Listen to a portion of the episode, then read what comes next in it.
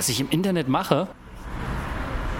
Naja, alles halt. Na, ich gucke äh, gern YouTube und Netflix. Ich bestelle eigentlich alles online. Ich zock eigentlich auch ganz viel.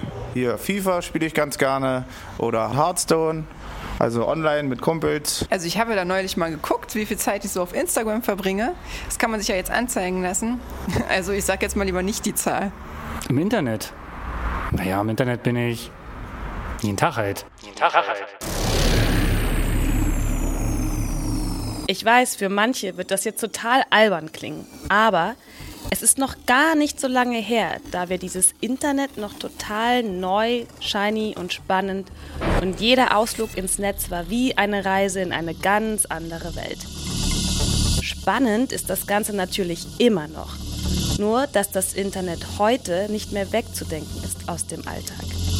Es ist ein Teil unserer eigenen Welt geworden. Wir nutzen es ständig und gefühlt für alles. Eine Grenze zwischen Online und Offline, die gibt es nicht mehr. Wir sind einfach always on. Und die ganze Zeit, die wir im Netz verbringen, können wir auch ganz unterschiedlich nutzen. Wir können Katzenvideos in Endlosschleife bingen oder eine Revolution lostreten, manchmal sogar mit denselben Werkzeugen. In diesem Podcast von Firefox wollen wir herausfinden, was es bedeutet, wenn die virtuelle Realität greifbar wird. Was heißt das eigentlich und wie sieht das aus? Wir wollen wissen, wie das Internet heute Wahlen beeinflusst und überhaupt unser ganzes Leben.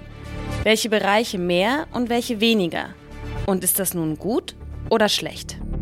Es geht um Politik, Familie, Selbstwahrnehmung, Dezentralisierung, solche Sachen eben. Wenn ihr die Antworten auf solche Fragen haben wollt, dann ist dieser Podcast für euch. Ihr findet uns bei iTunes, Spotify, Google Podcast und den anderen üblichen Verdächtigen. Unsere erste Folge geht Anfang Mai an den Start.